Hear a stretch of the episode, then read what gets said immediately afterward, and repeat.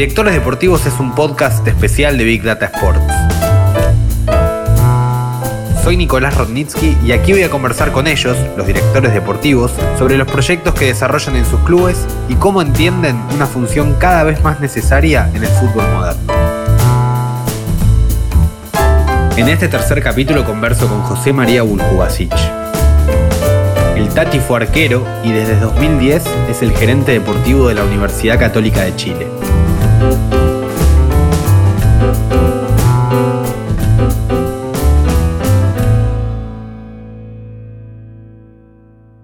¿Cómo se hace para sobrevivir durante, o durar 10 años en, una gerencia deportiva?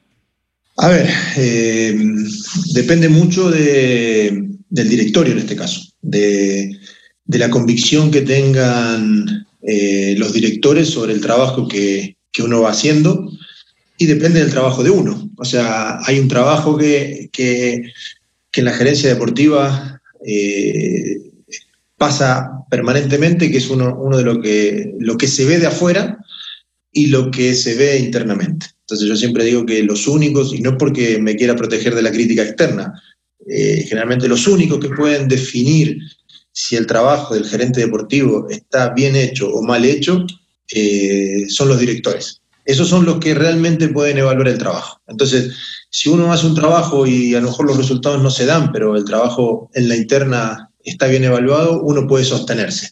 Si no se dan los resultados y el trabajo no está bien hecho, es imposible sostenerse. Entonces, bueno, en este caso creo que los, directores eh, han sido claves porque realmente hemos pasado momentos difíciles, donde las críticas eran duras y ellos han podido sostener el, proceso que, en el cual ellos confiaban también. Después de tanto tiempo, me imagino que vos ya tenés claro qué es lo que ellos evalúan. ¿Qué es lo que el directorio evalúa de tu trabajo? ¿A qué le prestan atención? No, a ver, eh, yo lo que digo es que eh, uno, uno es un asesor del directorio permanentemente. O sea, porque nosotros, el, gerente deportivo es el nexo entre el directorio y el cuerpo técnico. Eh, el, cuerpo técnico o el técnico de turno es el que tiene un objetivo a corto plazo. El técnico tiene que ganar el domingo, tiene que ganar el campeonato, tiene que eh, y el directorio tiene, claro, un objetivo de llevar adelante una institución con, con, un con un, una meta a mediano y largo plazo. El gerente deportivo es el que tiene que conjugar esas tres partes, corto, mediano y largo plazo. Por lo tanto, eh, es, es, un asesor permanente del directorio. Entonces, si uno va haciendo asesorías que tienen que ver con contratación de jugadores, eh, con desvinculación de jugadores, con situaciones que pueden pasar, y esas asesorías o, esas, esos planteamientos eh, tienen un alto porcentaje de, asertividad, indudablemente que ellos pueden evaluarlo. Ejemplo, yo puedo eh, decir que hay que traer, no sé, traigamos a este delantero, pero en realidad no se pudo traer porque económicamente no se podía, o al revés, hay que sacar a este jugador y no se puede. Y al final después esas cosas pasan, bueno, eso no lo sabe nadie, pero sí lo sabe el directorio. Eh, entonces creo que hay, ciertos asesoramientos, planificaciones, situaciones, maneras de hacer las cosas que no se pueden contar, porque al final es difícil, pero sí el directorio la sabe y a través de eso es donde se, toman decisiones. ¿Vos focalizás todo tu trabajo en la contratación de futbolistas? No, no, no. A ver, la estructura de Católica es, eh, está el directorio y hay un gerente general y un gerente deportivo. Estamos los dos a la misma altura. Eh, por lo tanto, Abajo del gerente general está todo lo que es la parte de finanzas, comercial, marketing, comunicaciones. Y abajo del gerente deportivo está lo que es el plantel profesional, con el cuerpo técnico a la cabeza, eh, y el fútbol formativo, con un gerente de fútbol formativo que se creó acá en el club en el año 2015, si mal no recuerdo. Antes estaba la jefatura técnica del fútbol formativo. Por lo tanto, y abajo de eso está todo el área de captación, el área de promoción, eh, la formación de jugadores, todo lo que son la parte de staff, que tiene que ver con, el área social, el área médica, el área nutricional. Eh, por lo tanto, el gerente deportivo tiene incidencia en todo eso. ¿Qué es lo que pasa? Eh, es tanto el trabajo que hay que en general nosotros lo que, nosotros lo que hacemos es eh, si bien yo superviso o tengo contacto permanente con toda la situación del fútbol formativo, el gerente de fútbol formativo, que es Nelson Parragués, es el que está más enfocado en esa parte y yo me enfoco en el, en el plantel profesional. De todas maneras, nosotros tenemos comisiones, nosotros tenemos una comisión deportiva que funciona los lunes, en los cuales eh, participa el gerente deportivo, el gerente de fútbol formativo, el jefe técnico, la, persona de la, de la categoría sub-20, el, el psicólogo del club, que es el encargado de la residencia. Entonces, en esa instancia tocamos todos los temas del fútbol formativo, que después pasamos a una comisión de fútbol formativo, en la cual participan también estas mismas personas, más el directorio, más algunos directores. Y después estas cosas se pasan también a la comisión de fútbol profesional o al directorio, que también. Entonces, todo lo que vamos haciendo, eh, tenemos todos incidencia en el tema. Y tratamos de tener una relación bastante horizontal, eh, no tan vertical, o sea, donde todos opinamos, tenemos la suerte de tener un predio donde trabajamos todos juntos, por lo tanto, la, simbiosis o el nexo entre el fútbol formativo y el plantel profesional es muy cercana. Entonces, de esa manera, el gerente deportivo se encarga de, ese tema, se encarga de la parte comunicacional también. El club tiene dos voceros, que es el gerente, el gerente deportivo y el presidente del club. Son los dos voceros oficiales. Después, para cada instancia, hablan las personas que tienen que hablar, por lo tanto la, parte comunicacional también la supervisamos. Eh, bueno, hay varias cosas que tienen que ver con la armonía de un club. Nosotros tratamos de que, o sea, hay que ganar, pero hay que evitar conflictos, hay que mantener eh, buenas, buenas formas. Entonces eso es un poco todo lo que uno hace en la institución. Me hablas de comisiones y demás. Al final vos sos el que baja el martillo, se puede discutir, se puede dialogar, pero alguien tiene que tomar una decisión. En general, eh, las decisiones las tomamos entre todos, eh, pero después las responsabilidades las asume la persona que tiene el cargo. O sea, yo, a ver, acá nosotros tenemos ciertas políticas eh, para ir ordenándonos un poco en, lo que hacemos. Nosotros tenemos el directorio, el gerente deportivo y el, y el entrenador. entre las tres partes trabajamos juntos. O sea, nosotros a la hora de armar el plantel consensuamos la llegada de los jugadores. Nosotros vamos teniendo eh, una manera de trabajar en la cual diariamente tenemos un contacto con el cuerpo técnico, nos juntamos periódicamente durante el año, donde hacemos evaluaciones del plantel, donde vamos viendo posiciones y cuando llega el fin de año, indudablemente con el técnico de turno, eh, evaluamos las posiciones a reemplazar. Eh, esos jugadores que van a llegar son, son trabajados entre el cuerpo técnico y la gerencia deportiva. Eh, ¿Qué pasa? Yo trabajo con el cuerpo técnico, pero al mismo tiempo tengo la opinión del directorio también. Por lo tanto, voy y vengo entre las dos partes. Estoy todo el tiempo eh, moviéndome en esa área. Y, ahí negociamos, consensuamos con el cuerpo técnico la llegada del plantel. O sea, nosotros, de los jugadores, nosotros no le vamos a, traer al, técnico de turno un jugador que él no quiera. No tiene ningún sentido traerlo, porque al final el técnico es nuestro brazo ejecutor de lo que queremos hacer nosotros. Por lo tanto, si nosotros tenemos un jugador que el técnico no quiere, difícilmente le pueda sacar rendimiento. Eh, y tampoco vamos a traer un jugador que el club no quiera, porque si el técnico después se va, nosotros nos quedamos con un jugador que el club no quiere. Esa es un poco la, situación. Ahora, eh, dicho todo esto, eh, una vez que se arma el plantel, el entrenador decide quién juega y quién no juega cada partido. O sea, en ese sentido, una vez que se armó el plantel, siempre hay una línea, o sea, hay jugadores formados en el club, que tienen más futuro, situaciones que puedan pasar, pero que al final del día el entrenador es el que decide. Eh, eh, hay que ganar el fin de semana y él, es el que comparte con los jugadores, convive toda la semana, sabe quién está mejor, quién está peor, qué combinaciones de jugadores dentro de la cancha pueden rendir más que otras, qué asociaciones puede haber, por lo tanto, independientemente de que el gerente deportivo, yo paso todos los días por el vestuario del técnico, saludo todos los días a los jugadores, estoy todos los días con ellos, por lo tanto las decisiones las vamos tomando en conjunto. Y también sucede que cuando un jugador se va, eh, la decisión la consensuamos con el cuerpo técnico e incluso se la comentamos los dos juntos. O sea, no es que el técnico se reúne solo con los jugadores o el club se reúne solo con los jugadores. nos reunimos con los jugadores después del último partido y le manifestamos a cada uno cuál es la postura de, la institución, con el técnico incluido, para que ellos tomen sus decisiones. Si decidimos que algún jugador no quiere seguir con, no, no va a seguir con nosotros, le decimos que no le vamos a ofrecer contrato. Si decidimos que alguno quiera seguir, le decimos que también queremos que siga y esa es la manera que trabajamos. O sea que cuando termina cada temporada ustedes se reúnen uno a uno con todos los jugadores del plantel para comunicarle cuál es la decisión de cara al, año siguiente. Eh, sí, lo, que, en una época lo hacíamos así con todos. Después, como se hace una situación un poco más, más compleja, lo que hacemos es eh, dar la pauta de, de cuándo tienen que volver. Supongamos que el campeonato terminó el 5 de diciembre, salimos campeones, como nos ha pasado los últimos años. Eh, volvemos al otro día, tenemos la fiesta de campeón, eh, vamos, no, perdón, tenemos una foto con todo el plantel, tenemos una, perdón, si tenemos la fiesta de campeón, al otro día tenemos la foto y después de la foto siempre nosotros hacemos una actividad social. Por lo tanto, ¿qué es lo que hace el, cuerpo técnico? Le dice a todos los jugadores, bueno muchachos, el año que viene, el 12 de enero, están todos acá y la lista de estos jugadores, 10, 11 o 5, 7, los que sean, pasen a conversar.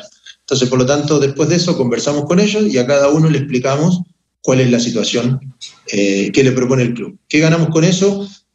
Que al final el, el, jugador sienta o vea que el club y el entrenador a la cara le dicen cuál es la situación, no le hacemos perder tiempo, eh, no lo mandamos de vacaciones y a la vuelta le decimos que no lo queremos porque a lo mejor eh, pierden tiempo. Y en general no, es duro, en algunos casos es muy duro, porque uno, imagínate, nos ha pasado situaciones donde hemos salido campeones un sábado o un domingo y el martes le estuvimos diciendo a un jugador que jugó ese partido que se tenía que ir, pero en realidad creemos que es la mejor manera de, de ser frontal en esta situación. Tu tarea es ser también el nexo entre el directorio y el técnico ¿qué lineamiento te baja el directorio a vos para tomar una decisión? Eh, a ver, nosotros tenemos eh, ciertas políticas. Por ejemplo, el, nexo entre el técnico y el directorio y el gerente deportivo. Eh, y eso ha funcionado siempre. los presidentes, nosotros ya tuvimos tres presidentes desde que yo llegué y todos los presidentes han sido muy respetuosos del cargo y por eso el cargo se sigue sosteniendo. O sea, el entrenador sabe que el nexo es el cuerpo, es el gerente deportivo. Eh, de esa manera, eh, uno tiene eh, la, potestad de poder trabajar con tranquilidad y, porque el día que el, presidente le atienda el teléfono al técnico y se relacione con el técnico, el gerente deportivo perdió un poco el peso que tiene dentro de la institución. Por lo tanto, nosotros lo que lo que vamos tratando de hacer es, primero, definir un esquema de juego eh, que tiene que ver con eh, una formación. En un momento el equipo estaba jugando con un 4-3-3, con un 4-2-3-1, en un momento también. Eh, y en un momento había entrenadores que nos pasaban a jugar con línea de 3. Por lo tanto, ¿qué fue lo que, hicimos en, en, determinada situación? Dijimos, bueno, vamos a jugar con línea de 4. La línea de 4 es la que nos garantiza una conformación de planteles mucho más ordenadas. Porque si nosotros traemos un entrenador que quiere jugar con línea de tres, tenemos que tener seis centrales, eh, dos carrileros, cuatro carrileros, dos por derecha, dos por izquierda, dos delanteros, no tenemos externos. Eh, si el otro entrenador quiere jugar con línea de cuatro, ya tenemos que remodelar el, el plantel y a veces es muy complejo. Por lo tanto, una de las bases que hemos tenido ya hace bastante es mantener la línea de cuatro. Por lo tanto, ¿cuál es la política a la hora de definir quién es el entrenador que, vamos a elegir, ella sabe que tiene que jugar con línea de cuatro, no puede jugar con línea de tres. Después para arriba, jugar con dos volantes de contención, un enganche, un punte y dos externos, eh, no varía mucho si uno al final juega con un volante de contención, dos interiores, dos externos y un punta. Y a lo mejor el enganche es el que sufre un poco más. Por lo tanto, esa es una política primero a la hora de, elegir al entrenador. Luego, después tenemos eh, lineamientos donde entre el 50 y el 60% de nuestro plantel tiene que ser del fútbol formativo, ya sea jugadores jóvenes que vienen apareciendo o jugadores que han salido del club, se han vendido y han puesto. Por ejemplo, en este caso el Chapa fue en salida, al final eh, esos jugadores le dan identidad a la institución. Por lo tanto, esas políticas también las tenemos que ir siguiendo. Entonces, de esa manera vamos tomando decisiones y vamos eh, informando permanentemente. O sea, nosotros tenemos eh, comisiones de fútbol todos los meses, una vez por mes, eh, y tenemos un directorio una vez por mes.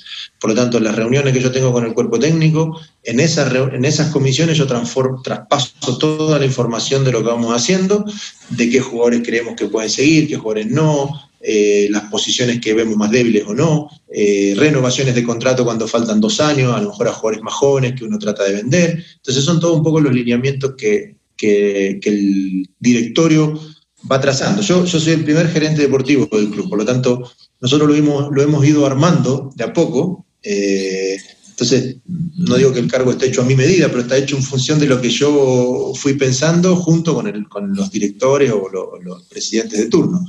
Eh, por lo tanto, hoy hay una relación muy cercana y muy buena en ese sentido. Ahora, el día que yo me vaya y venga otro, seguramente hay una, parte muy avanzada, pero también tendrá que, eh, tendrá que incorporarse a, ciertas formas que a lo mejor les puedan acomodar o no. Hablas que, que, el cargo está un poco hecho a tu medida. ¿Con qué te encontraste cuando asumiste el cargo? ¿Cuál era ese momento cero? ¿Qué había?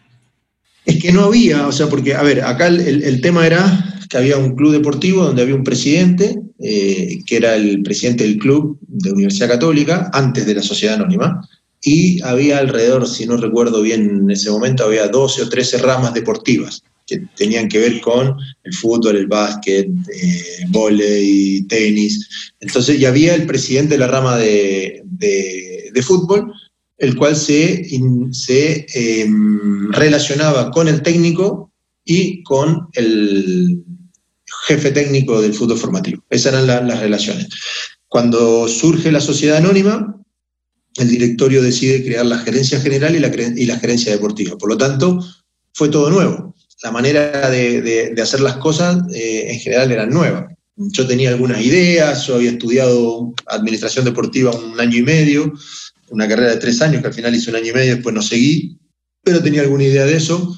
Eh, y al final, claro, era empezar de cero, porque había un formato distinto. O sea, la contratación de jugadores estaba, eh, había cosas sí que, que, funcionaban, como yo te digo, esta comisión deportiva, había, el club trabajaba muy bien en algunas cosas con respecto eh, a las estructuras que tiene, a la relación de los, de los, de los entrenadores del fútbol formativo con el plantel profesional. Eh, en eso estaba todo armado. Lo pasa, lo que pasa es que la gerencia deportiva no existía, por lo tanto ahí apareció un nexo mayor entre el plantel profesional y el fútbol formativo. ¿Dirías que es una función exclusiva para sociedades anónimas? A ver, yo el otro día escuchaba a Monchi, que es un referente importante en, este tema, y decía algo que yo comparto y que también lo, pienso hace, hace, mucho tiempo. Ningún modelo, de ningún modelo eh, es, seguridad de éxito ni ningún modelo es seguridad de fracaso. O sea, yo creo que tanto las sociedades anónimas como los clubes sin fines de lucro, bien administrados, tienen que funcionar bien. Eh, ese es un, es un parámetro importante. Y los modelos donde el entrenador tiene los superpoderes también funcionan, eh, los modelos donde los presidentes tienen los superpoderes también funcionan y los modelos donde se reparten los poderes también funcionan. Eh, yo creo que pueden funcionar. El tema es que tiene, como yo te dije al principio, tiene que haber un presidente que delegue cosas. Tiene que haber un presidente que entienda que hay un gerente deportivo en el medio que es el que tiene la relación con el cuerpo técnico. Porque si ese presidente o esa comisión directiva no valida el cargo del gerente deportivo, eh, el gerente deportivo no existe. Entonces, y ese es uno de los casos que acá eh, funciona porque, como te dije al principio, los presidentes eh, validan ellos mismos el cargo. Ellos mismos le dan poder al cargo. Ahora, ese poder no tiene que ver con que hagan cosas por sí solos, sino con no quitarle el poder, digamos, con que no sea una instancia más. A eso me refiero. Por lo tanto, yo creo que pueden funcionar pero eh, hay que tener un, también, hay que entender que el entrenador es muy importante, hay que hacerle entender al entrenador que el cargo del gerente deportivo también es importante, porque lo que uno busca con la gerencia deportiva es que el entrenador se encargue de dirigir que se encargue de preocuparse de ganar el, fin de semana. Que todo lo demás lo vamos, a hacer el resto, que no se preocupe, eh, que va a haber un área de scouting donde va a estar buscando jugadores, que va a haber eh, áreas, el área psicológica, que vamos a estar atentos a un montón de cosas, que el fútbol formativo vamos a estar atentos a qué jugadores van a pasar.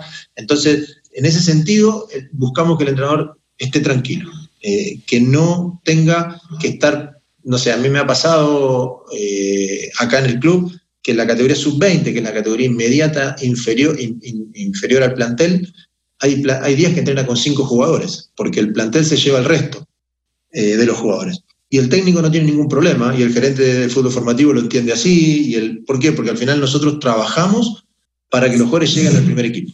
No hay mezquindades en ese aspecto. Entonces, eh, si uno tiene mezquindades, claro, el técnico está preocupado, no me quieren pasar los jugadores, no me... Y esa es una tarea que tiene también el gerente deportivo de armonizar con todo eso. Nosotros, por ejemplo, cuando llega un técnico nuevo al club, lo que hacemos apenas se acomoda, no el primer día, pero una vez que se acomoda, se sienta y, le hacemos una reunión con el jefe técnico de fútbol formativo, con el gerente de fútbol formativo, con los, con los entrenadores, con, con los preparadores físicos, para que muestre y cuente su modelo de juego, su metodología de trabajo, qué es lo que, es lo que va a hacer y que nosotros también le mostramos qué es lo que hacemos, cosa de que automáticamente haya una buena relación. Eso es un poco lo que se hace porque también necesitamos. Está buenísimo esto y, me lleva a otra pregunta. Cuando el técnico les presenta el modelo de juego a ustedes, vos ya tenés definido, vos y tu gerente de fútbol formativo, cuál es el modelo de juego que van a, desarrollar las formativas. Por ahí no el dibujo táctico, pero sí las características. ahí, tiene que haber una línea. Eh, algunos clubes hacen una línea muy, muy dura y muy exacta. Nosotros eh, creemos que la sub-11 no puede jugar como un plantel profesional tiene otra cosa que aprender un chico a los 11 años, otra, otra cosa tienen que aprender a los 12, otra tienen que aprender a los 13. Eh, por lo tanto, vamos, eh, el fútbol formativo va tomando etapas. Eh, en este momento, y hace un tiempo atrás y bastante, la única que se adapta mucho o se adapta 100% o tratamos de que se adapte 100% al plantel profesional es la categoría sub-20. en la inmediata inferior. Esa, esa es la que más tratamos que se adapte y que para que, para que los jugadores cuando van al plantel y vuelvan, eh, eh, no, sientan tanta diferencia. Ahora, no hay dos entrenadores iguales, no hay dos sistemas iguales, e incluso los planteles de primera división no siempre necesitan lo mismo. Hablan de que, no, porque al final, mira, se fue este entrenador y trajeron este, pero este no era tan ofensivo y este más ofensivo.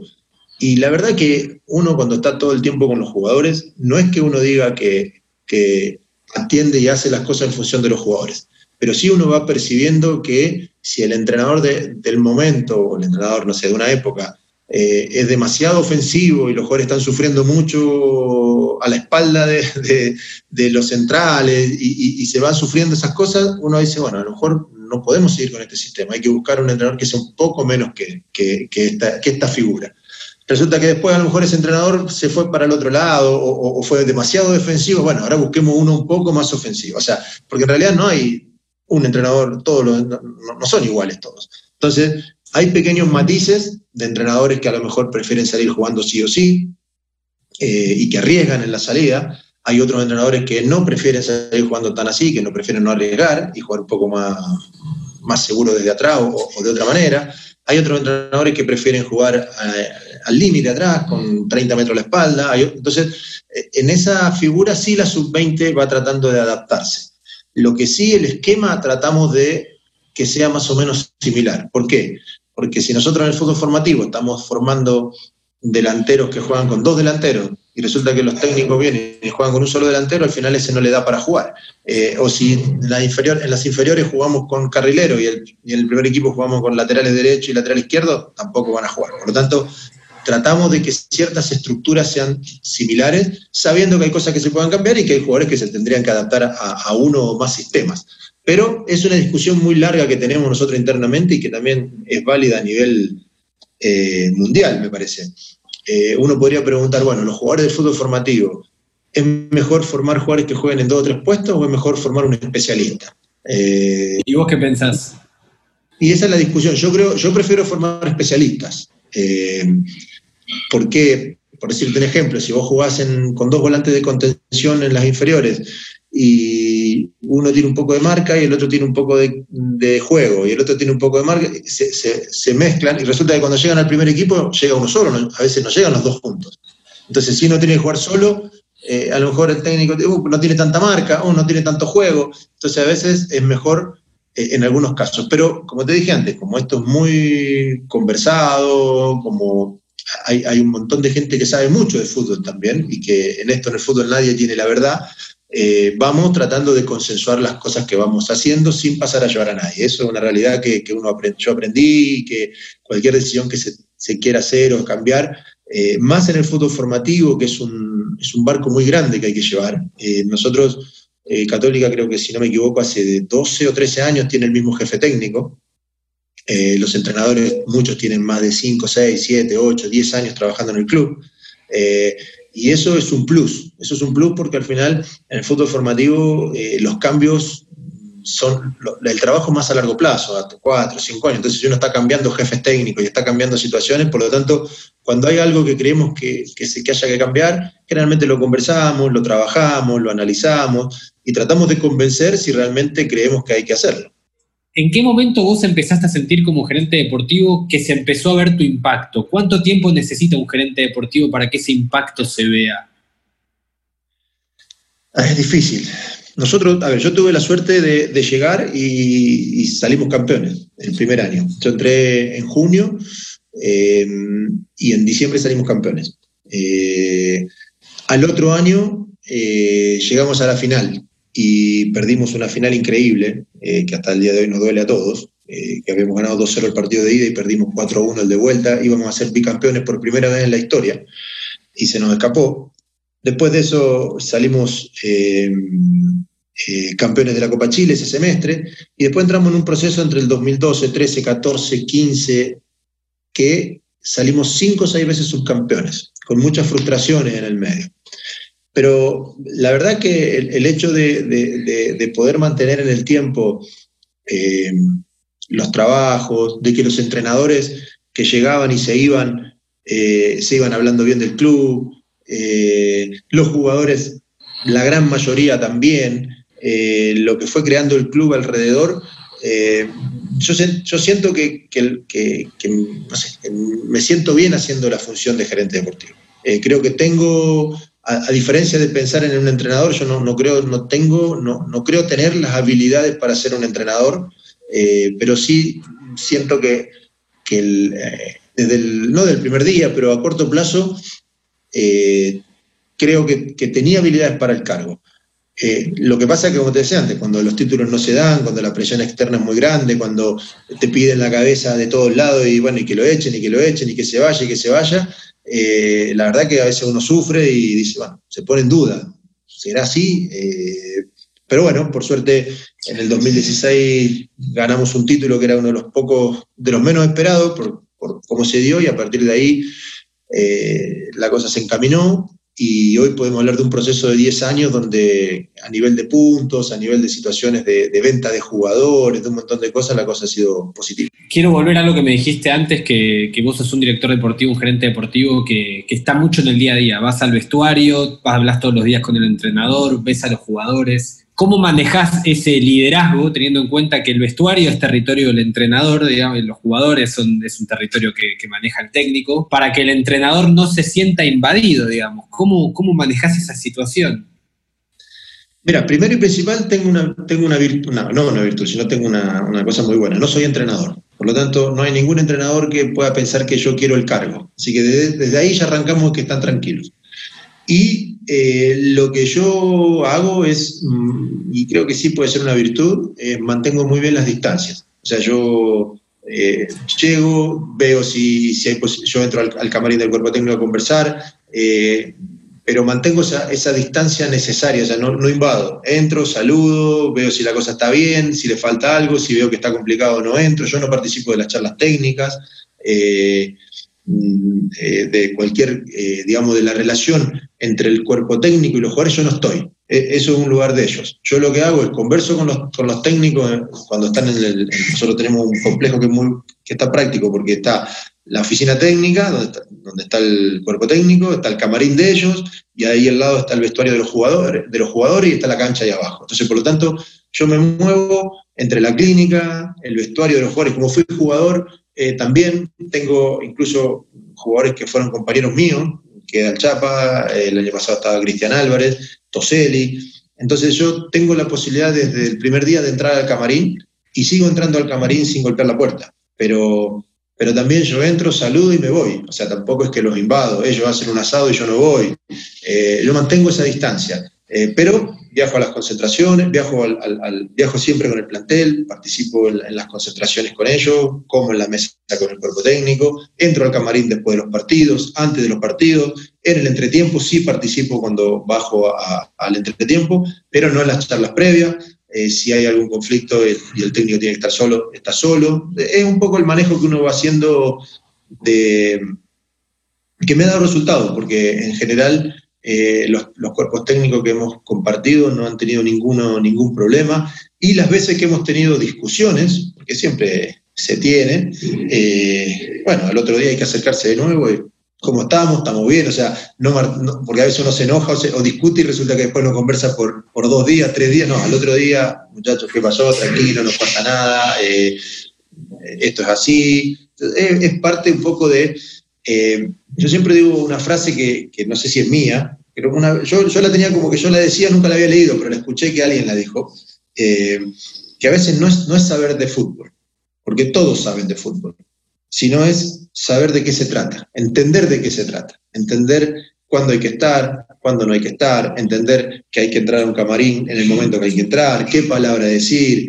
Eh, eso es una parte que es, que es importante, entender de qué se trata. O sea, qué está esperando el jugador que se le diga, qué está esperando el técnico que se le diga, eh, qué es lo que está esperando la gente, qué es lo que está pasando. O sea, eh, porque de fútbol al final del día todos sabemos y nadie sabe, porque al final uno puede decir, no, si yo sé de fútbol, yo sé esto, yo sé el otro, pero después eh, hay temas donde uno dice, bueno, las contrataciones de jugadores, dice, bueno, contrataba un jugador, pero llegó, no se adaptó a la ciudad, a lo mejor no se incorporó bien al grupo, era un fenómeno, pero no anduvo bien. Eh, entonces al final hay cosas que, no tienen que ver directamente con el fútbol. Entonces en este caso de la relación con los técnicos y los jugadores y los mismos dirigentes, eh, es entender de qué se trata. Y hay una parte que es clave también, que es lo que el técnico tiene que saber, que yo soy parte de la institución y que estoy al lado de él, pero también soy de la institución. O sea, que puede ser que él se vaya y yo me quede. Y esa es, es lo que hay que hacer, pero él sabe que yo voy a dar todo para que la cosa funcione bien.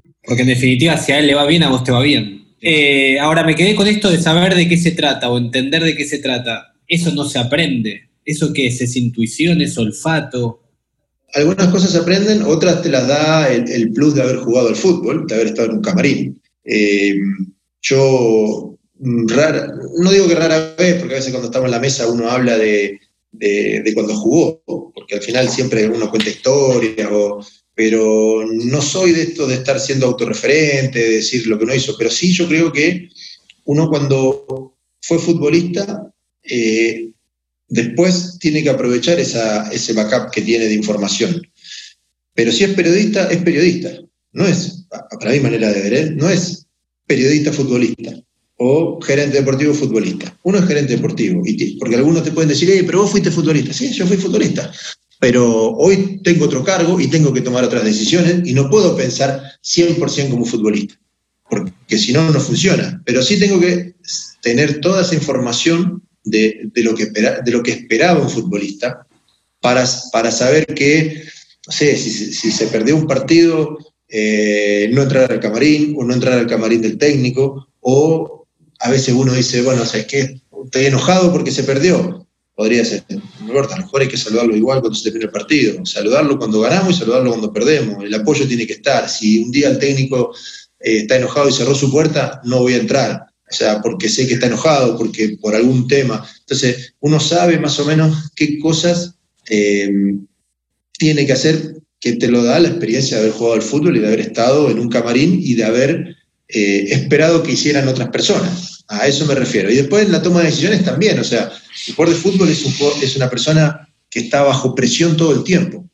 Eh, es, es alguien que compite eh, en la semana con sus compañeros por ganar su puesto y compite el fin de semana contra el rival y está expuesto a la crítica. Entonces, eh, en realidad hay que entender que viven bajo presión y por lo tanto uno lo que tiene que saber es, bueno, en qué momento me puedo acercar, en qué momento no, en qué momento lo puedo ayudar. Eh, el técnico también, el técnico se para en un banco, nosotros tenemos un estadio donde la gente está muy cerca hay que estar parado ahí, y bueno, hay presiones, entonces, bueno, ¿por qué tomó esta decisión? Bueno, la tomó por esto, por esto, o sea, tratar de entender de por qué pasan las cosas. Eh, y eso creo que es importante. Ahora, vos haces mucho hincapié en, la experiencia de haber jugado y hay cada vez más directores deportivos que no vienen del campo, que nunca jugaron, que vienen de, de otros ámbitos. ¿Qué opinión te merece eso? ¿Y pensás que un gerente o director deportivo puede no haber sido futbolista? Sí, sí, no tengo duda que sí. Eh, o sea, a ver, eh, no, es prioridad para ser un gerente deportivo haber sido futbolista. Creo que el haberlo hecho y si uno tiene la oportunidad de, tener esa experiencia le puede dar un plus por sobre otro en algunos casos.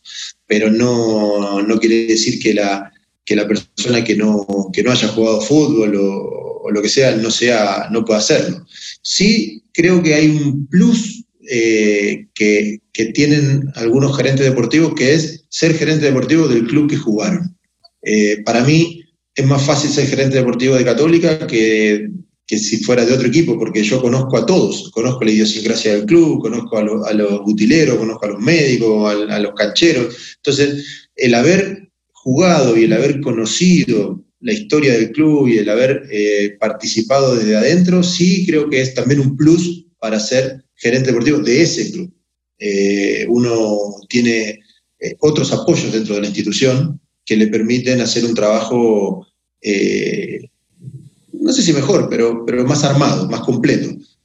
yo siento que si yo tuviera que ir a trabajar a otro club, me costaría más que lo que me costó, a pesar de, de, la experiencia que tengo hoy, ¿no? Porque hoy ya llevo muchos años de experiencia, pero me costaría desenvolverme como me desenvuelvo en el club en Católica, porque yo he estado cuatro años y, era casi como mi casa. Entonces, no, no, el, llegar y saludar a todos como si fuera de toda la vida es mucho más fácil. Pero sin embargo son figuras cada vez más demandadas en el mercado. Digo, así como cambian los técnicos, cambian los jugadores de clubes, los, los gerentes deportivos también. Digo, vos no te imaginas, no te pregunto para sacarte el título, sino ¿no te imaginas trabajando en otro, en otro club, desarrollando el mismo cargo en otro, en otro equipo? Sí, no, podría ser, no, no, sí, a ver, en el fondo cada vez más hay, hay una figura del gerente deportivo en, los clubes. Yo creo que en Europa ya está instalado en todos lados, en, Chile está muy instalado. Yo creo que Argentina se está instalando, pero no, no, no tiene porque yo creo que Argentina tiene la figura del entrenador muy potente, por un lado, y a veces la figura del presidente muy potente. Y, como dije antes, no está ni bien ni mal, son, son figuras distintas. Por lo tanto, a veces querer forzar una situación cuando no están las condiciones dadas no tiene mucho sentido, porque al final es, contraproducente. Eh, eso es una realidad y está bueno poder leerla y saber que, no, no vale la pena intentarlo. Eh, yo creo que a ver, desde mi lugar, yo estoy muy, muy cómodo en el club, llevo muchos años trabajando y me siento cómodo y, uno, y uno encuentra con una velocidad de crucero a la toma de decisiones, al, funcionamiento, nos ha ido bien en el último tiempo, por lo tanto uno está, eh, no, está pensando en irte, pero sí está bien que se puedan mover. Creo que tampoco los modelos de gerencia deportiva de Sudamérica son bastante distintos a los europeos. O sea, nosotros, por ejemplo, eh, tenemos un proceso de scouting, donde lo fuimos mejorando con el paso de los años, a donde hoy llegamos a poder tener prácticamente vistos todas las, ligas sudamericanas, donde nosotros podemos traer jugadores, menos Brasil, que a lo mejor es muy difícil por un tema económico, pero, pero a diferencia de Europa que hacen un seguimiento para comprar, nosotros hacemos un seguimiento para ver qué jugadores podemos traer dentro de nuestras posibilidades. Entonces el scouting, eh, el gerente deportivo, en Europa se mide un poco más por las compras y las ventas. Eh, compró 10 jugadores, vendió 15 y le rindieron. Acá nosotros en general compramos, en, general nuestra política es comprar jugadores dentro del mercado local. Eh, un 50%, en general a equipos, a jugadores que nosotros el año pasado compramos a Valver Huerta, eh, que estaba jugando en Guachipato, pero un jugador del Watford, este año el anterior habíamos comprado, teníamos una opción de compra, perdón, trajimos a préstamo una opción de compra por, por Tomás Astauruaga, que, que estaba en, en Antofagasta. Entonces compramos a Matías Dituro, lo trajimos a préstamo y lo compramos. Entonces, nosotros no somos de comprar muchos jugadores. O sea, ¿por qué? Porque al final el mercado chileno no es un mercado tan fuerte y, cualquier jugador que nosotros estemos siguiendo del mercado argentino que sea un buen jugador que nosotros podamos comprar, seguramente va a tener ofertas o de México, o de Brasil, o de algún equipo chico de, Europa, de los cuales nosotros no podemos competir. Por lo tanto, a nosotros nos ha funcionado la figura de jugadores de más de 30 años, que a lo mejor ya tuvieron una buena carrera, que han jugado eh, en equipos grandes, River, Boca, San Lorenzo, Independiente, Racing, y han venido acá y les ha ido bien. El caso de Kalinsky, el caso de Noir, el caso de Agüed, Bonanote, eh, en su momento fue el Polo Quintero, hace años atrás, eh, es el otro proceso. Pero en general esos son los casos de jugadores que ya algunos incluso se fueron a Europa y ya volvieron. Tomás Costa en su momento trajimos, a Sixto Peralta. Entonces, es una, una forma de traer jugadores extranjeros nosotros, jugadores de más de 30 años que ya tienen una carrera hecha y vuelven. Y otra forma es comprar jugadores del fútbol local. Ahora, estos jugadores que traemos de afuera generalmente son jugadores libres, eh, que los traemos, hacemos contrato por uno o dos años y están con nosotros. Esa es la figura, que es distinta a la, figura del el scouting y la gerencia deportiva o el manager de Europa. Ahí es donde ustedes tienen que tener en claro qué es lo que buscan, digo, para tratar de poner en limpio este proceso de scouteo por el cual te iba a preguntar. Ustedes buscan, o sea, rastrillan todas las ligas de Sudamérica, a pesar de que, de que en algunos casos no puedan comprar, miran todo, tienen controlado todo, fortaleza en Chile y le prestan atención a esos jugadores con pasado en clubes grandes, con más de 30 años que por ahí hayan jugado en Europa o estén en Europa, ¿entendí bien? Claro, y con una relación permanente con los representantes. O sea, yo no, no puedo saber que Ismael Sosa, que estaba en Turquía, eh, tenía la posibilidad de volver. A través de su representante, en el 2013, eh, llegó el contacto y, bueno, quiere volver. Y, o sea, quiere venir para acá, se quiere ir de Turquía. Y Ismael había jugado en Argentina Junior, había sido campeón, lo habían vendido vino para acá, anduvo muy bien el primer semestre, anduvo muy bien el segundo semestre, ya nosotros no lo pudimos retener, se fue a México y hizo una carrera, se hizo millonario. Entonces, pero nosotros no tenemos posibilidad de saber que eh, Ismael Sosa estaba en esa situación. Por lo tanto, a nosotros los representantes nos van pasando información en función de qué jugadores pueden, pueden venir. Y esa es una parte importante. Por lo tanto, ¿qué es lo que pasa? Nosotros hacemos un scouting, tenemos una lista de jugadores, pero muchas veces esa primera línea no la podemos traer. O sea, porque los costos son, muy altos. Entonces suelen aparecer estas opciones. Y Chile, eh, lamentablemente, claro, el año pasado fue un tema del estallido social y una situación, pero eh, Chile en general ha sido una, un Santiago más que nada, ha sido una ciudad donde los jugadores que han venido les ha gustado, han vivido bien y al final eh, lo transmiten para el resto de los jugadores. Entonces, jugadores que incluso han venido para acá, que han estado acá y se han ido, eh, ahora a veces quieren volver. ¿Por qué? Porque les gusta la calidad de vida, porque la ciudad, el barrio, el club. Eh, Chile tiene una, un sistema de, pago que al final los jugadores vienen y cobran. Por lo tanto, eh, no se les debe nada a nadie y eso habla bien del equipo. Entonces, realmente a través de eso también contactamos jugadores. Ahora, ¿cómo tiene que ser la relación del gerente deportivo con los representantes? Eh, no, a ver, a, veces los representantes en algunos casos están muy mal vistos, eh, como que, y yo digo que, al final las profesiones no, dicen nada. Eh, alguien podría decir que un representante es una mala persona por naturaleza porque es representante, y alguien podría decir que un cura es una buena persona por, porque es un cura, y hemos, nos hemos enterado cosas que han hecho los curas y nos hemos enterado cosas que han hecho los representantes. Por lo tanto, uno no, tiene que prejuzgar esa parte. Nosotros somos muy claros, eh, no trabajamos con ningún representante puntual, eh, con todos los representantes que a mí me llaman, yo les digo lo mismo, o sea, nosotros mm, trabajamos con, es más, hemos con algunos representantes, hemos traído técnicos, pero jamás no hemos traído ningún jugador de ese representante, pero no porque, porque no los queremos traer, sino porque, bueno, no se dio. Si se hubiera dado, se trae. O sea, no, no, no, no hay un prejuicio en ese sentido. Eh, tenemos un tope de comisiones, los cuales nosotros somos una sociedad anónima abierta a bolsa. Por lo tanto, todo lo que nosotros hacemos está eh, en estado financiero, está declarado. Por lo tanto, hay una, una, apertura de lo que hacemos muy grande. Eh, así que también es parte de poder mantenerse en el cargo siendo muy claro en lo que uno está haciendo. Entonces, nosotros cuando hablamos con los representantes, nosotros necesitamos esta posición, ¿Qué jugadores tenés? Tengo a este, a este, a este. Bueno, ¿cómo lo podemos saber? ¿Cómo lo podemos traer? Eh, la comisión es esto, se le paga esto, se comunica a los directores y, se trae. Por lo tanto, no hemos tenido problemas con, los representantes en general. O sea que tenés dos maneras de trabajar el mercado, digamos, a, través de los ofrecimientos que te hacen los representantes o a partir de las necesidades que vos detectás que le falta a tu plantel y vos consultás a ellos.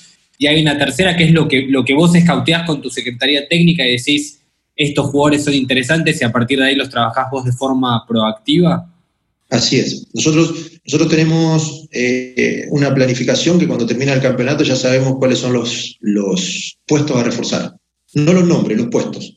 A partir de ahí, eh, yo paralelamente al mismo tiempo tengo un oído en el directorio de, está bien, podemos tener siete puestos, pero si no tenemos plata, hay que traer cinco y hay que arreglarse con lo demás. Entonces, ahí hay una, hay una línea entre el, entre el técnico, la gerencia deportiva y el, y el directorio. Y ahí es donde empieza un poco el proceso de la llamada de los, de los representantes, qué van a buscar, van a buscar un volante, van a buscar un lateral izquierdo, un lateral derecho, un delantero centro, un externo. Te van ofreciendo esos jugadores, a medida que me los van ofreciendo a mí, yo los consulto con el cuerpo técnico y vamos descartando. Al mismo tiempo, al tener la gerencia, al tener la, secretaría técnica, que nosotros teníamos una persona que trabajaba con nosotros, siempre que yo trabajaba con una persona más o dos más, una más. Y a partir del año pasado tenemos una secretaría técnica donde está Cristian Álvarez, que fue un ex jugador del club, que se retiró y quedó como secretario técnico, y bajo su cargo hay dos personas en la oficina, más una persona que trabaja en el cuerpo técnico, que es el segundo ayudante de campo, que es del club, que también está visualizando jugadores. Por lo tanto, vamos teniendo informes. Entonces, lo que ganamos ahora es tiempo. Nos, ofrecen un jugador, ¿sabes qué? No, no da el perfil para el club, no, nosotros estamos buscando otra cosa. Entonces, no, no, no es que cuando lo ofrecen tenemos que empezar a mirarlo. Eh, porque en general, cuando te ofrecen un jugador, nos pasa a todos, o sea, y es normal, lo ofrecen a tres o cuatro clubes. Entonces, si vos te demorás en la posibilidad de contratarlo, se te va a otro lado. Entonces, eh, tenemos que estar más preparados en ese sentido. Por lo tanto, nos ofrecen los jugadores, lo conversamos con el cuerpo técnico, si el cuerpo técnico lo descarta, no llega, si lo descartamos nosotros, no llega, y si los dos estamos de acuerdo, vemos los números. Y si los números están, se contrata. Esa es un poco la, la figura. Por eso los periodos de contrataciones son bastante intensos, porque no es que el técnico se desentiende de la situación. Tenemos que llegar a un consenso entre el jugador que va a llegar, independientemente de que el técnico después se vaya. Pero nosotros nos ha pasado que en los últimos tres años, 2017 se fue un técnico, 2018 se fue otro técnico y 2019 se fue otro técnico. Pero sin embargo, la línea del plantel continuó más o menos pareja. Eso es un poco lo que hemos podido lograr. Fin de 2019, se te va, salís campeón, se va el técnico. ¿De qué manera te anticipás vos a esas situaciones? ¿Vos sos de estar siguiendo a otros entrenadores que, puedan ser potables sucesores del técnico que tenés ahora? ¿Recién activás cuando te enterás de la situación y ahí empezás a buscar posibilidades? ¿Cómo lo manejás? No, mira, nosotros en el 2017, diciembre del 2017, eh, habíamos, eh, se fue Mario Salas. Tomamos la decisión de aplicar nosotros una cláusula que tenía el contrato, lo conversamos con él eh, y bueno, se aplicó. Él llevaba tres años con nosotros, 2015, 16, 17. En ese año nosotros lo que hicimos fue, eh, como a él se lo anunciamos dos fechas antes, eh, nosotros tuvimos un mes prácticamente para, para, para, hacer ese proceso. Así que hicimos una lista bastante grande de entrenadores que creíamos que podían venir, porque ahí, ahí también hay un tema, ¿quién elige al entrenador? ¿Lo elige el gerente deportivo? ¿Lo elige el directorio? ¿Para vos quién lo elige? Nosotros en realidad lo que hemos logrado hacer es que bajo una lista bastante grande de entrenadores o larga de entrenadores que yo como gerente deportivo creo que puedo trabajar, eh, lo elige el directorio. ¿Cómo funciona? Nosotros hacemos una lista, no sé, podrán ser 45 entrenadores, 40 entrenadores con todo un historial de un montón de cosas, de porcentaje de partido ganado, porcentaje de partido jugado. Bueno, esa lista nosotros la llevamos a la comisión de fútbol y la comisión de fútbol la reduce a ocho nombres. Después de esos, ocho nombres, de esos ocho nombres, yo hablo con el, llamo a, cada representante o entrenador, depende cómo, cómo tengamos que llegar, y, generalmente pasa que hay tres o cuatro o cinco que te dicen que no, porque están trabajando, o porque, no sé, porque tienen, porque los números no están cerca, o lo que sea, y te quedan cuatro, tres o cuatro. A esos tres o cuatro nosotros hacemos una entrevista, donde participa el técnico, eh, donde participa el presidente, los dos vicepresidentes, yo y el secretario técnico. Y de esa, de esa entrevista hacemos, nosotros le contamos lo que es el club, le contamos lo que queremos, le contamos lo que buscamos y ellos nos cuentan lo que quieren, lo que piensan. Y de esos cuatro, generalmente llevamos dos al directorio, con una, con una evaluación previa. Y en el directorio se elige el entrenador. Ese es un poco el ah, proceso que, nosotros hacemos. Eh, una vez que se elige el entrenador, esa lista queda guardada. Entonces, cuando se va el entrenador en el 2018, se actualiza esa lista, se va a Beniat San José, se actualiza esa lista y se vuelve a hacer el mismo proceso. Después, cuando se va Gustavo en el 2019, se actualiza esa lista y se vuelve a hacer el mismo proceso. Entonces, por lo tanto, al entrenador lo elegimos entre todos. A ver, hay una realidad. Hay, en algunos casos puede haber que a uno le guste un poquito más uno, otro un poquito más otro, pero son 11 directores más el gerente deportivo. Por lo tanto, somos 12, somos 12 personas, en las cuales opinamos, el gerente general también está en el directorio, el abogado también está en el directorio, o sea, todos damos nuestra opinión y al final, si hay un consenso, listo. Y si hay una votación, se vota, pero una vez que se sale de ahí, eh, se terminó el tema. Ese es el entrenador y con él vamos a muerte hasta el final. O sea, jamás, jamás de los 10 años que estuve acá en el club hubo alguien que haya dicho, pero yo te dije esto y vos. No, eso no pasó nunca. O sea, se toman las decisiones y vamos todos juntos en función de eso. Eso es, un club que tiene este club Sí, primero porque el entrenador está validado por mucha gente y segundo esta, esta cosa que decís vos de que todos están tirando para el mismo lado. Pero me quedé con la entrevista. ¿Qué preguntás y qué mirás en la entrevista? qué le prestás atención? ¿Qué te interesa ver en ese espacio? De todo, no, de todo. Nosotros le contamos, o sea, generalmente lo hacemos por Skype, porque es mucho más fácil y, no tenemos que andar moviéndonos por los aeropuertos, no se filtran nombres, eso es mucho más fácil.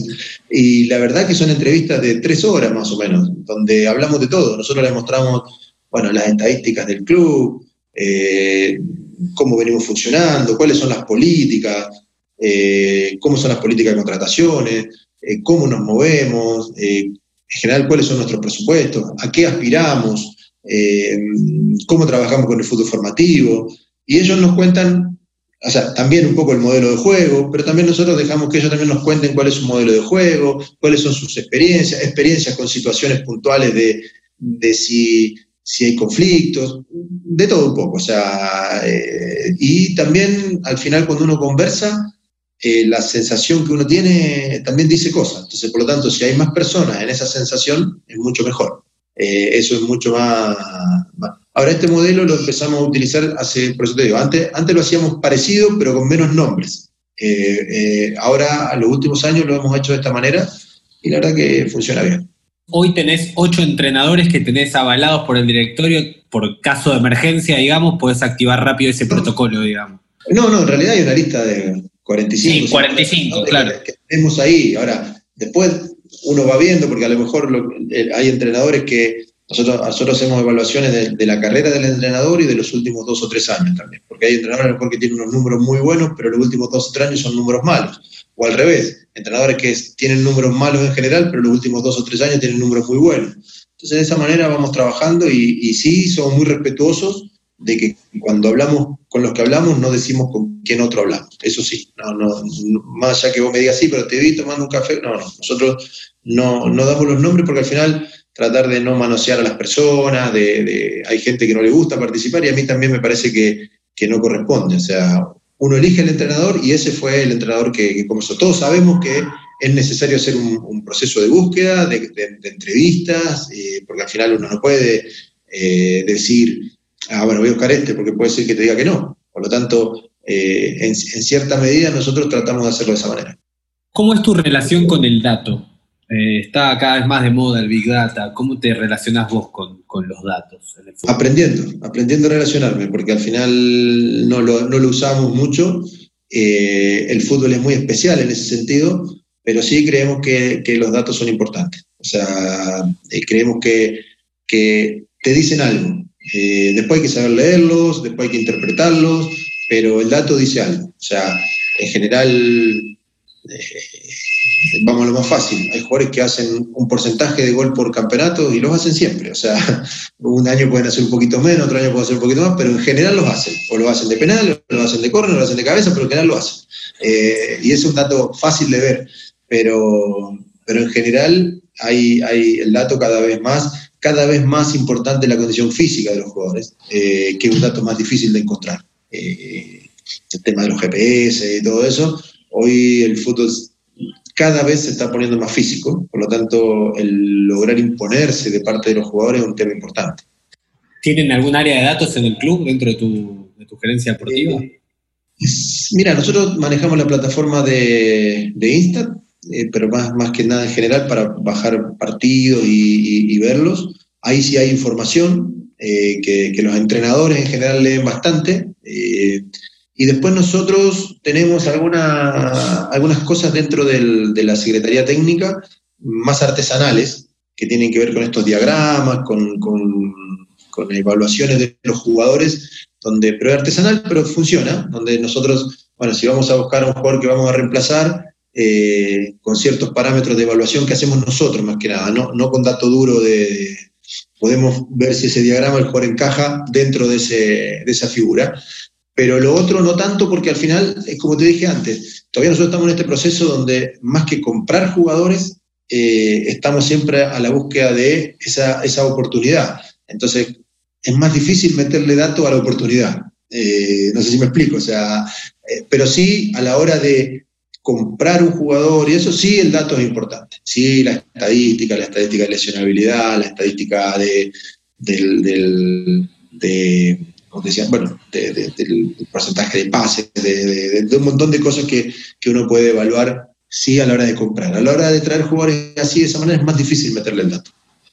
Bien, Tati, para, para cerrar estoy haciendo siempre las dos mismas preguntas. La primera es, eh, ¿qué le recomendarías vos que estudie a alguien que quiere volcarse a la dirección deportiva? Y cuando pregunto esto no me refiero solo a la carrera o a un programa de, dirección deportiva, sino a qué habilidad es necesario que un director o gerente deportivo tenga. Eh, a ver, creo que la parte del manejo de las habilidades blandas son importantes. Las habilidades blandas son claves. O sea, con poder eh, mantener una relación en el largo plazo, como te decía antes, de un año con entrenadores que están bajo presión, con jugadores que están bajo presión, esa habilidad blanda es, clave. Y después el manejo de herramientas, eh, esta que hablamos recién, de poder manejar los datos, de poder manejar un Excel, de poder eh, manejar un, computador y poder eh, no ser una carga para el resto de los compañeros que tenés al lado, hacer presentaciones, que no, terminan de ser tan trascendentales, pero, pero sí son importantes poder tenerlas y, y sí creo que las habilidades blandas en este cargo son importantes. Para mí yo creo que, que es una manera de poder sostenerse en el tiempo. ¿Y libro? ¿Algún libro que recomiendes como lectura?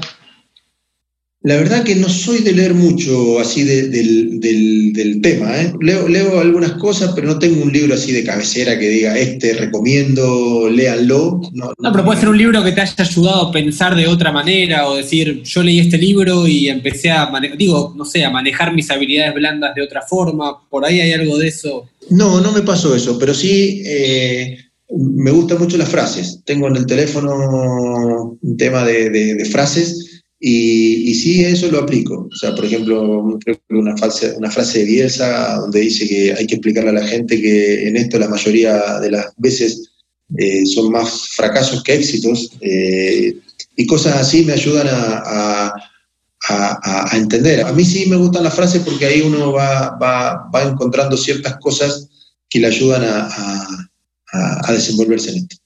Un gusto hablar con vos, eh, gracias por, ser tan claro con, el proyecto Católica, a mí me quedó claro. Eh, y bueno, estamos en contacto. Muchas gracias, lo que necesiten, y yo creo que siempre digo lo mismo y no para mantener el trabajo, creo que el directorio del club ha sido importante en, sostener un proyecto, porque a veces eh, uno cree que, que las a mí me tocó estar en la buena, en la mala y en la buena. y me di cuenta claramente que eh, es muy importante el proyecto club en general. Y eso es lo que Católica ha, podido lograr y eso es el directorio el que lo genera. Ahora, hay que trabajar mucho para poder sostenerse en eso y, poder mantenerlo el mayor tiempo posible. Gracias, Tati. Te mando un abrazo grande y estamos en contacto. Un abrazo, lo que necesites.